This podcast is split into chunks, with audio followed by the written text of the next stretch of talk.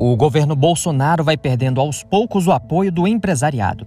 Vai ficando cada vez mais nítido para as classes mais abastadas que a única preocupação do presidente é salvar sua própria pele.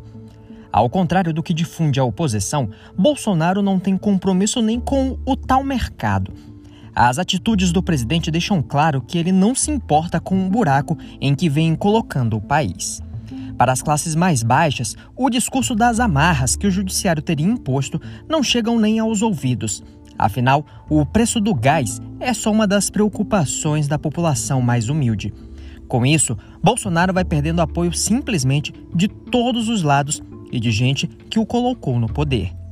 Não desprezo, no entanto, seu potencial eleitoral, suficiente para colocá-lo em um segundo turno mas o trabalho de marketing para mostrar dados positivos na ponta será cada vez mais difícil.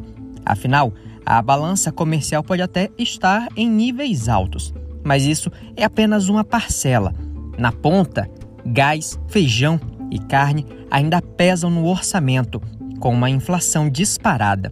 O resultado do PIB mostrou uma queda, inclusive, do agronegócio em boa medida por conta da própria balança comercial, influenciada pela China, que tem comprado mais dos Estados Unidos que do Brasil.